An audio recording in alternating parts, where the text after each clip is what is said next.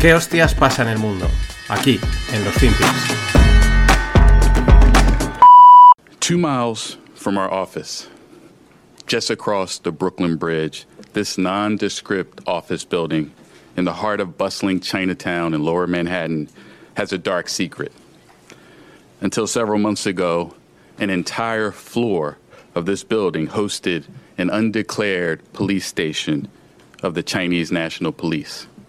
Liu Jianwang and Chen Jinping were arrested earlier this morning at their homes in New York City.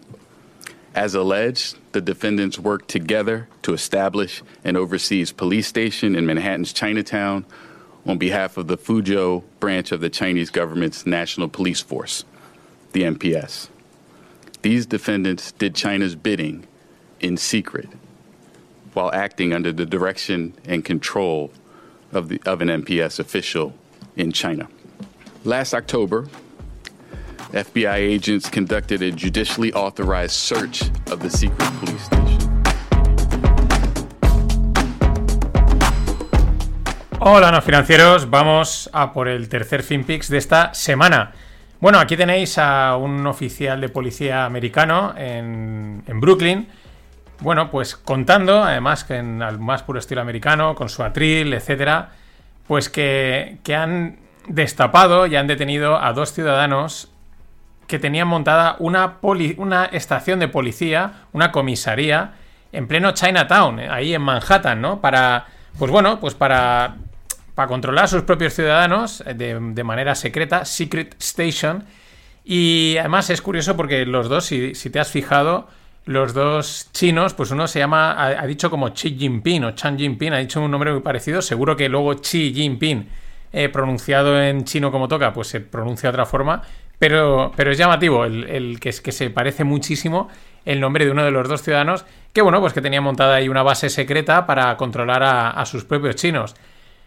Tampoco nos tiene que sorprender. A mí realmente lo que me llama la atención, más que ellos tuviesen montada esta, esta Secret Police sta- Station y que no tengan alguna otra más, es la trascendencia pública que le dan los americanos. Porque esto, esto suena mucho a película, ¿no? Pero, pero yo creo que es así, ¿no? Eh, si esta es la típica operación que a lo mejor pues la, la- tumbas y ya está. Y luego a lo mejor pues negocias con los chinos, le dices, oye, que tengo aquí a dos tíos tuyos, dame esto, ¿no? Este tipo de cosas porque no te interesa que haya que trascienda a nivel público. Pero sin embargo ahora no. Ahora sí, eh, declaraciones, etcétera, que se entere todo el mundo, con el atril, la bandera americana, dando muchísimos detalles, lo cual es, quizás es lo llamativo, porque seguro que, eh, pues pilladas en uno y otro lado del, del, del charco de espías o pseudoespías, pues hemos tenido, o sea, han tenido cada dos por tres, ¿no? Porque es parte del juego. Pero no, esta hora toca eh, contarlo. También es verdad que al mismo tiempo, hace apenas nada, un- unos días, eh, Estados Unidos presentaba cargos contra 34 personas eh, por monitorear a chinos disidentes en Nueva York y hacerles eh, y hacerles boicot en internet, ¿no? O sea, hacerles la vida un poquito imposible. Ya digo, mm, no sorprende. Más bien es el, el hecho de que, de, que, de que ahora lo hagan público, ¿no? Porque, claro, las relaciones China-Estados Unidos están, están de maravilla. O sea, vamos, eh, sin problemas. They know it. I know it. You know it. Everybody knows it. This is it. Pero es que mientras, al mismo tiempo, en el otro lado del frente, en China, eh, pues los chinos, mm, el ministro de Comercio chino, pues ha vetado a ejecutivos, a eje- ejecutivos seniors de Raytheon Missiles en- y de, de Raytheon, que es una empresa de misiles y defensa, y de Lockheed Martin, Martin, perdón. Los han vetado de entrar, trabajar y quedarse y residir en China, eh, en China. Mm, Además, también han vetado a empresas chinas para les han vetado que puedan eh, en inglés conducting o llevar a cabo importación y exportación eh, con actividades con Estados Unidos. Es decir, nada, que está todo muy bien, que está todo muy tranquilo. Ellos siguen con su batalla, pero ya digo, ahora es pública. Quizás esta batalla ha estado siempre y ahora simplemente nos enteramos. Pero esto es lo que un político diría ahora mismo, ¿no? Diría, las relaciones entre Estados Unidos y China están mejor que nunca. Hablo todos los días con el presidente Xi o con el presidente Biden, eh, todos los días, eh, la relación es fluida, no hay nada de lo que preocuparse. Pero bueno, They know it, I know it, you know it, everybody knows it. This is it. de ese set, eh, ya que estamos con China y que siguen con, pues con recordar que la, la reapertura suya fue reciente, que si va a ser inflacionaria, que si no, pero me lleva al, al tema de- del transporte, de la logística global. Ya hemos visto, por un lado, la subida y caída de un montón de materias primas, especialmente también las alimentarias. Acordaos que nos íbamos a, íbamos a pasar un montón de hambre, que se iba a eh, acabar todo, que vamos a tener que ir en batín. Es verdad que el invierno, más que no apretar, es que ni ha aparecido. Podre- mm, mm, prácticamente ha sido ha abierto la puerta, ha saludado un par de días y se ha ido, ¿no? Y si teníamos por un lado las materias primas, la energía, que ahora está tumbadísima, vamos con el transporte, el famoso Baltic Dry Index. Eh, ya sabéis, son los fletes de envío de containers, sobre todo de materia prima eh, raw, de materia prima que está sin tratar, ¿no? Y se, bueno, pues hay mucho debate si realmente es un indicador adelantado de la situación de la economía, ¿no? Etcétera. Lo podemos tomar como, bueno, es una, una cosita a seguir. Al final, si el envío de materia prima sin tratar eh, pues decae, pues eso quiere decir también que la economía está decayendo. Pero claro, en estos tiempos de los que estamos saliendo, o aún no hemos salido, o estamos entrando, eh, en fin, post eh, pandemia, post pandemia, de desfase en, todos los, en todas las cotizaciones de todo, pues el Baltic Dry Index no se ha quedado atrás. Y si veníamos de que había pasado de que enviar un contenedor eh, costaba unos 1.500, 1.600 en ese rango, ¿no? En, ese rango de precios, eh, llegó a estar a finales del año 2021 en 10.000 dólares.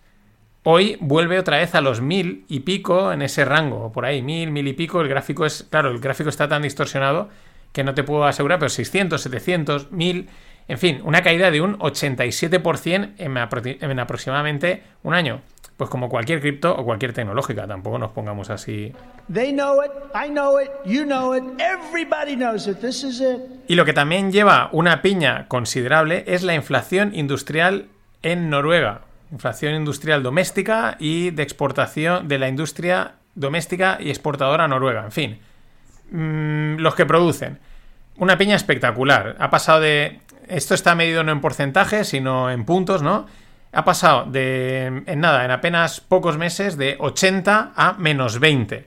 No en porcentaje, ¿eh? sino es como en puntos de valoración. Eh, bueno, mm, este es otro que si es el canario en la mina, que si no, que si los mm, noruegos, los suecos son un adelantado, pues también hay problemas con el tema inmo- inmobiliario, o no, o simplemente es que el desfase que hemos vivido debido a la pandemia y, post y primera post-pandemia ha sido tan loco que ahora se está corrigiendo todo y, y quizá estamos ahora realmente entrando en una normalidad. Yo qué sé, mientras acordaros que el caballo del malo, más lento que el caballo del malo, ahí está, que es la, la llamada recesión.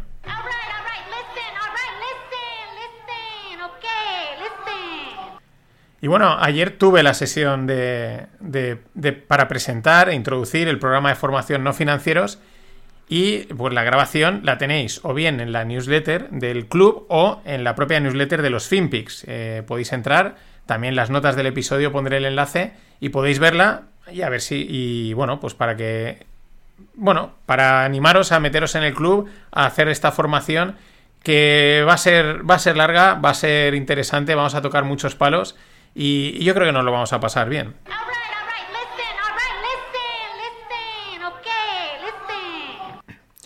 Y de China, pues a BlackRock, que bueno, pues BlackRock está en todos los sitios, ¿no? Es un poder en la sombra, ¿no? Eh, podríamos decir así, en plan conspiranoia. Pero, pero es verdad, cuando manejas 9 trillones y tienes activos en todo el mundo y con mucho peso de decisión en muchas reuniones de en muchos consejos de administración, pues sí que eres un poder en la sombra, punto. Y no hay más que decir.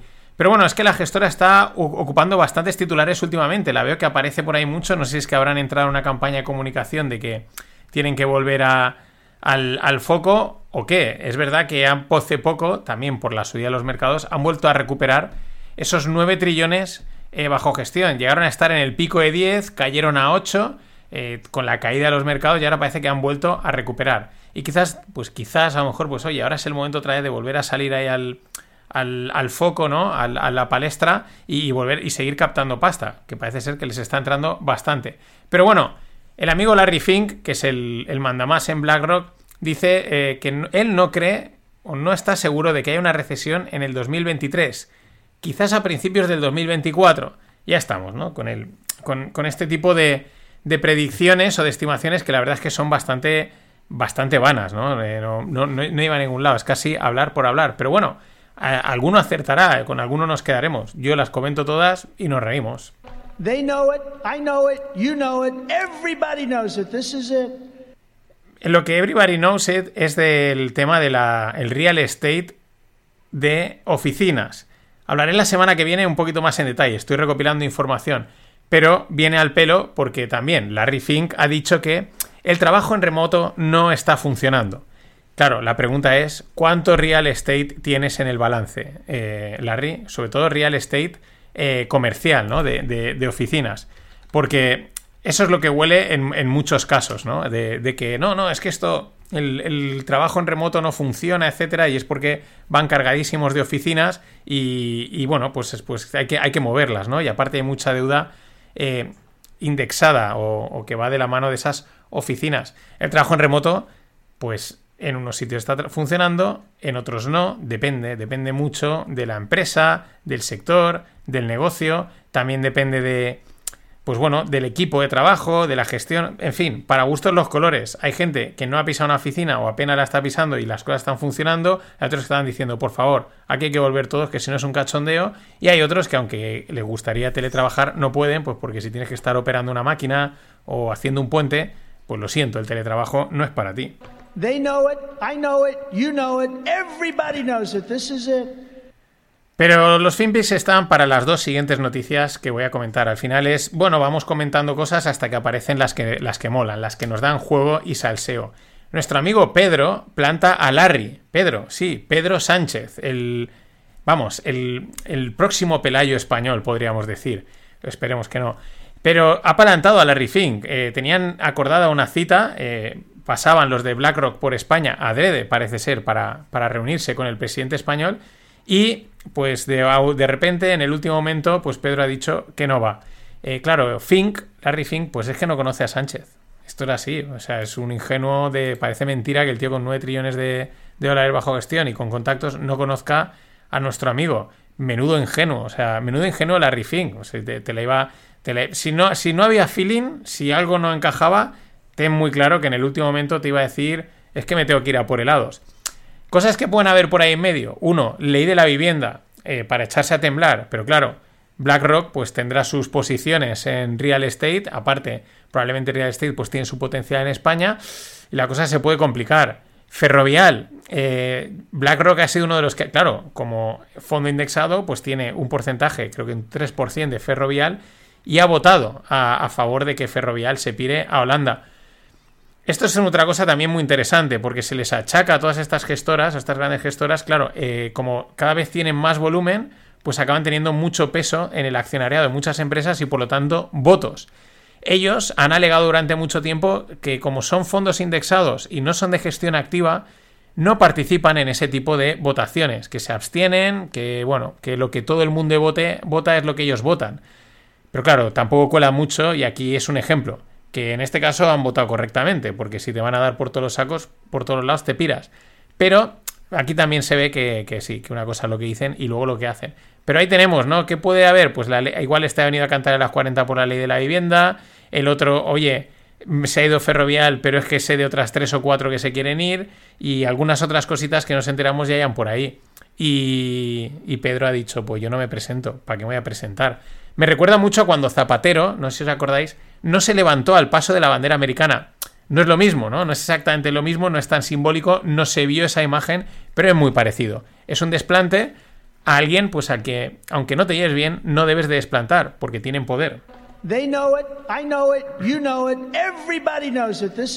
Y ahora sí, para cerrar, tenemos un nuevo mote, otro más, porque habían varios, para nuestra amiga Cathy Wood. Estaba Crazy Cathy y ahora no me acuerdo qué otro había. Eh, on Steroids era otro, porque dijo que habían. Acordaros, que es que dijo. Un día tengo que hacer la recopilación. Dijo que habían probado una nueva estrategia eh, de cortos en el Nasdaq y tal, y que ahora eran eh, el Nasdaq con steroids. Bueno, el nuevo que salía un poco de coña es Cathy Buld, ¿no? Porque pusieron una foto de la joven Cathy Y bueno, alguien decía, pues yo a mí no me hubiese importado, Bull Have Discuss, no me hubiese importado hablar con ella, ¿no? Y un- una de las cuentas estas de Volatility, pues le decía Cathy Bull, ¿no? Como eh, Cathy sería, ¿no? O imaginaría, ¿no? Porque es verdad, o sea, ella es mm, lo que querría llegar a, lo que querría, ¿no? Ese Nasdaq con esteroids, volver a recuperar el, eh, pues esos momentos dorados donde, eh, donde brillaba, eh, volver a recuperar que la disrupción, que todas sus predicciones de Bitcoin a un millón, de Tesla y todo esto, pues realmente se realizan. Pero me gusta mucho, Cathy Wood, casi es... Bueno, es que Crazy Cathy también la define. ¿Qué, qué, qué mote no define a nuestra amiga Crazy? Oye, era guapa, ¿eh? Echarle un ojo. Nada más. Hasta mañana.